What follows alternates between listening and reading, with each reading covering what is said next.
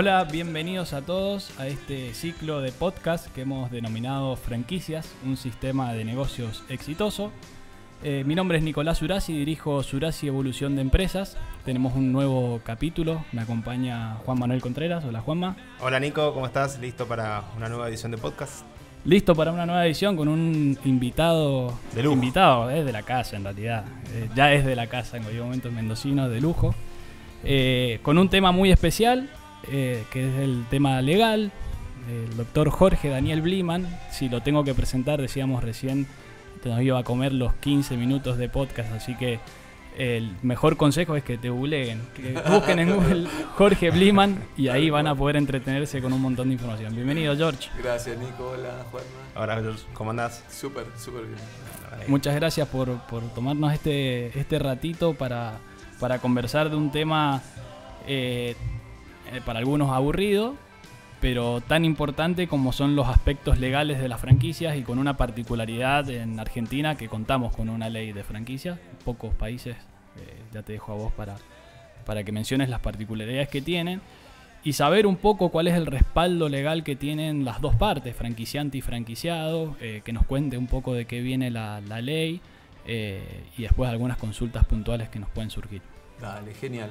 Bueno, lo primero que hay que tener en cuenta es que cuando uno habla de la materia comercial de los negocios, generalmente la ley viene después de las costumbres y de las prácticas comerciales. Es decir, siempre como principio la ley comercial es posterior a que algo se generaliza y se transforma en una forma de hacer negocios. Entonces lo que la ley viene es a regular esa situación de hecho que se va dando a través de la costumbre comercial y a tratar de poner en límite o en caja eh, situaciones que de alguna manera pueden dar lugar a que gente se sienta defraudada en sus expectativas o que no se cumplan con los compromisos. Entonces el primer tema es, siempre nos vamos a encontrar con una, una situación de un mercado en materia comercial que, en el que ocurre algo y en el mercado de las franquicias justamente lo que ocurren son franquicias, son crecimiento de negocios en cadena, pero después viene la necesidad de ir regulando justamente como una evolución en la historia de una institución, en este caso la institución franquicias, que se regula y durante mucho tiempo se discutió con qué tipo de ley, con qué alcance, si tiene que ser más detallada, si tiene que ser más general, hasta que finalmente, después de muchos años, se incorpora la regulación de las franquicias en el Código Civil y Comercial de la Nación que se puso en vigor el 1 de agosto de 2015. Ujú. Quiere decir que desde el 1 de agosto de 2015 tenemos una ley de franquicias en la Argentina. Algo fantástico, como decíamos recién, de los pocos países de Sudamérica, Argentina y Brasil. Bueno, si abarcamos Latinoamérica, México también tiene su, su ley de franquicia. O sea que dentro de las cosas que hacemos bien en Argentina es tener este marco regulatorio, como bien acabas de explicar. Tal cual, Nico. Igualmente, eh, para que la cosa estuviera realmente bien, tendríamos que tener leyes que estén realmente bien. claro. T- La verdad es que las leyes no salen como generalmente se quiere, sino como se puede. ¿Por Claro. qué? Porque intervienen muchos factores de poder. Eh, interviene, digamos, está la presión de los comerciantes, la presión de los particulares, la presión de los sindicatos, la presión Claro. del fisco, la presión del Estado, la presión de instituciones que se pueden ver Los intereses de, las- de muchas partes, que no son solamente cual. Entonces se sale con un proyecto en el cual más o menos estén todos conformes, que es como decir, más o menos están todos inconformes. entonces, entonces, bueno, tenemos la ley que pudimos, no la ley que quisimos. que quisimos. Bueno, pero ya es algo y esto también, el- lo que nos dicen, nos preguntan muchas veces a, la consultora es, eh, ¿quedo lo suficientemente protegido? Eh, la pregunta del franquiciante, ¿no? ¿Quedo lo suficientemente protegido de que no me pasen, no me roben la marca, que no me roben el concepto y me dejen de pagar? Y el franquiciado por ahí nos pregunta, eh, ¿yo también estoy protegido o está hecho todo el contrato y toda la ley en beneficio del franquiciante y yo firmo algo a ojos cerrados y digo, ¿en qué me estoy metiendo? No, te diría que eh, si vos me dijeras entre la ley que tenemos y la ley que quisiéramos, quizás estamos en un 70%. Bien. Con lo cual, no es para salir a agitar banderas, ni en un sentido ni en el otro. No es para andar haciendo piquetes a la franquicia, pero tampoco para ir a gritar loas. Claro. Estamos bien, el franquiciante está bastante protegido, el franquiciado está bastante protegido, pero no nos olvidemos que entre la ley y la vida están los jueces. Y ahí es donde empieza a ver las interpretaciones de las leyes. Bien. Es decir, en derecho, 2 más 2 no es 4. Claro. Es lo que el juez quiera que sume 2 más 2. Claro. Después siempre se encuentra la manera de justificar por qué se llega a una sentencia. Es decir, históricamente hay toda una gran discusión si los jueces primero analizan todo y después dictan la sentencia después de todo el análisis, o primero dicen para mí este tiene razón y buscan cómo justificar. Cómo, claro. Eso es lo que llama la prudencia judicial. Sea que estemos por un lado o por el otro, con la ley estamos más resguardados, tanto franquiciantes como franquiciados. Bien, y, el, y particularmente o algún ejemplo de, de lo que de los problemas que pueden surgir o cuáles son eh, si hay algo recurrente a los cuales legalmente mm, hacen uso de ese, de ese contrato, de esta ley, alguna de las partes. Sí, eh, básicamente lo que se vino a perseguir con la ley es que, entre otras cosas, no haya un aprovechamiento de la credulidad o de la inocencia, para usar terminologías finas, de algunas personas que se meten en negocios, que creen en determinado tipo de afirmaciones que se le realizan y que después no coinciden necesariamente con la realidad. Bien. Entonces la ley establece, por ejemplo, algunos pasos previos a la, a la suscripción del contrato en materia de suministro obligatorio de determinada información, de demostración de la rentabilidad de un negocio, como para que en el momento de que el eh, potencial franquiciado se incorpore a una cadena, diga, bueno, tuve los elementos a la vista como para decir, tomo seguro esta decisión sobre la base de datos confiables. ¿Qué es lo que ocurre? Como todo, los datos se pueden mirar de muchas maneras y hay algunas lagunas en la ley. Para dar un ejemplo, eh, si yo justifico que tengo dos negocios en operación y los tengo durante más de dos años, similares al que quiero franquiciar, entonces yo estaría en condiciones desde ese punto de vista eh, de eh, otorgar una franquicia. Porque es uno de los requisitos que la ley impone. Claro, pero la ley dice sean negocios en Argentina o en el exterior. Bien. Entonces, si mi negocio está en eh, Piccadilly Circus en Londres uno y en Manhattan en la Quinta Avenida el otro, ¿Cómo replico? en- Claro, y vos decís, bueno, sí, el modelo es el mismo. Ahora lo pones acá en Santiago del Estero, lo pones en Ben- Buenos Aires o en Mendoza, es como que no necesariamente la experiencia puede replicarse ni, ni decir, ah, bueno, te funcionó en la Quinta Avenida de New York, funciona bárbaro en Emilio Civit. ¿no? Claro, Es como que son, son cosas distintas. ¿Y qué otros formatos contractuales eh, existen además de, los que no cumplen estos requisitos? dos negocios en operación con dos años también de, de trayectoria.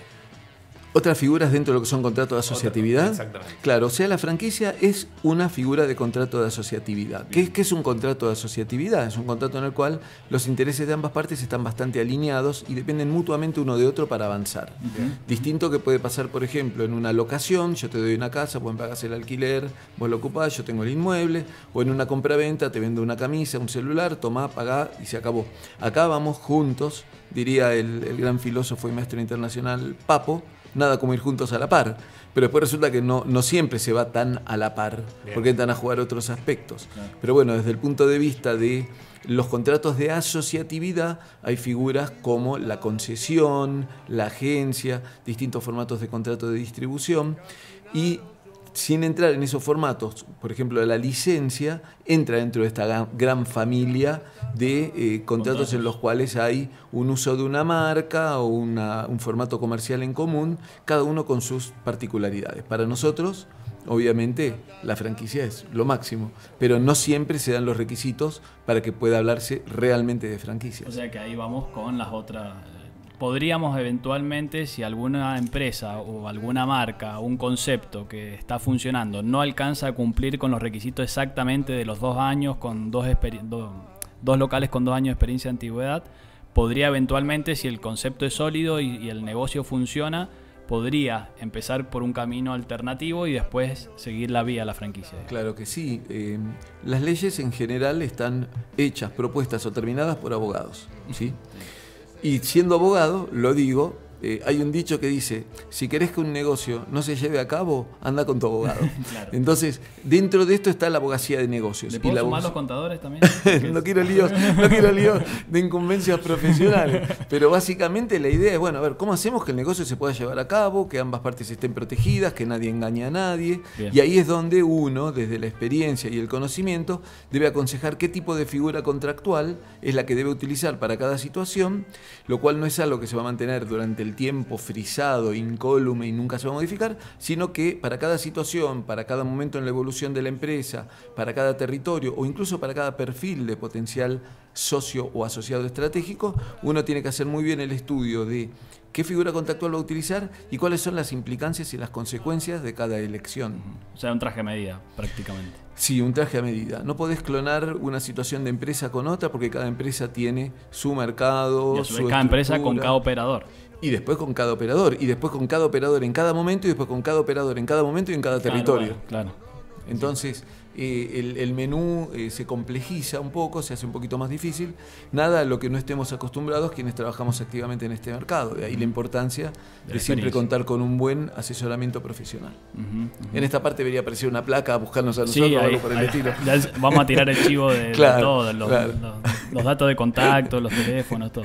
Claro. Eh, bueno, viniendo un poco más a la actualidad y casi de manera inevitable eh, tocar el tema de COVID, de todo lo que nos ha costado eh, sufrir de alguna manera Sí, sí. esta pandemia. Desde el punto de vista legal, eh, ¿qué es lo que te ha tocado asesorar o de qué manera las empresas han acudido eh, en, en distintos problemas que pueden haber enfrentado de franquicias u otros? Porque hay temas de alquileres, hay temas de personal. eh, ¿Cómo ha sido esta experiencia para vos en, en coronavirus? Bueno, eh, por una parte la situación afectó a todos, franquicias y no franquicias. O sea, quizás lo que vamos a hablar ahora refiere a cualquier pyme, a cualquier profesional o a cualquier emprendedor, porque la franquicia nos tocó sufrirla al mundo entero y a todos los estamentos. Básicamente ocasionó consecuencias en muchos aspectos y en general, eh, digamos quizás en un 80 o en un 85% consecuencias negativas, porque también hubieron grandes ganadores en toda esta historia, ¿no? Claro. Eh, pero bueno, eh, algunos pocos ganaron mucho o muchísimo y muchos perdieron poco, mucho o muchísimo. Entonces, lo primero que salta a la vista es toda la parte negativa que es real dentro de lo que es la pandemia. Afectó la parte de eh, económico, la parte económico financiera al provocar una ruptura en la cadena de pagos. Claro. O sea, es un efecto tsunami, uno no le paga al otro, el otro no le paga al otro, se resienten todas las relaciones entre proveedores y clientes en todos los estamentos. Afectó las relaciones locativas al no poder pagar la gente los alquileres o al poder pagar solo una parte del alquiler. Afectó las eh, ventas y consecuentemente la capacidad de pago de los negocios hacia su propio personal, con lo cual quedaron afectadas las nóminas de empleo. Uno podría decir sí, pero salieron ayudas estatales, sabemos bien que no todos pudieron recibirlas, no todos están en condiciones de recibirlas, no todos pueden recibir la asistencia suficiente y el Estado tampoco tiene la capacidad para brindarla.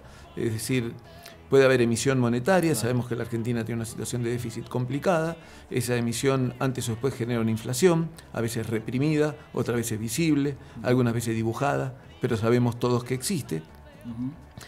Y, y la empresa, en su afán de sobrevivir, tiene que hacer adecuaciones. Y esas adecuaciones tienen que ver con renegociar con proveedores, con buscar cómo retener o atraer nuevos clientes, con poder sostener una nómina de personal o readecuar funciones o reducirla. Hay un punto en el cual, pero bueno, por otro lado, el, el empresario pyme se siente como digamos el jamón para no decir el salame del sándwich, donde dice, bueno, a ver, me prohibí los despidos, pero yo no tengo ventas, no puedo sostener esto. Y, y muchas veces las negociaciones se hacen muy difíciles y es donde, si no prima la buena fe y la comprensión del otro, que está en la posición de acreedor para entender que no estás haciendo algo porque querés hacerlo, sino porque no te queda otra alternativa, es donde se va a la situación de litigio. Entonces, ahí es donde interviene nuestra parte diablito de abogado, decir, bueno, si no puedes entender por las buenas, vas a tener que entenderlo por las malas. Claro. Cuando se produjo, por ejemplo, la- la- las grandes devaluaciones, y con el corralito, toda, toda esta historia, el corralón que ya vivimos, terminó adoptándose lo que se llama la teoría del riesgo compartido. Bueno, no puede haber una parte que salga ganadora y sin un rasguño de esta historia y otro que termine muerto. Terminemos todos más o menos heridos, pero sobreviviendo. Acá es la misma historia. Si no hay comprensión, adaptabilidad, cintura y buena fe de las dos partes, para entender la posición del otro y para tratar de hacer todo lo posible, se termina en un Se litigio. termina el litigio. Sí. Y han habido muchos litigios. Han habido y los que habrán, Los que habrán. los que habrán. ¿Qué es lo que pasa? Si la situación económica rebotara mucho, es como que las heridas se pueden curar, sanar más rápidamente, pero si esta situación donde lo peor es la incertidumbre se extiende por mucho tiempo, yo recuerdo una vez hizo una investigación en un hospital que le preguntaban a la gente qué es lo que más le molesta en el hospital, gente que iba a las 5 de la mañana a sacar número y por ahí la atendían a la 1 de la tarde. Claro. Entonces lo que más le molestaba a la gente no era esperar 6 horas o 8 horas, No era saber. no saber si los iban, la incertidumbre, si los iban a atender en algún momento. Entonces, si vos sabés, bueno, listo. Te harás una, una cuchita ahí en, el- en la sala, qué sé yo, le buscarás la vuelta y Una decís, cuadra bueno, no me queda otra. Pero cuando hay incertidumbre, y en materia de negocios, la incertidumbre, eh, la dificultad para planificar y para tener ciertos escenarios previsibles, es un problema para todos.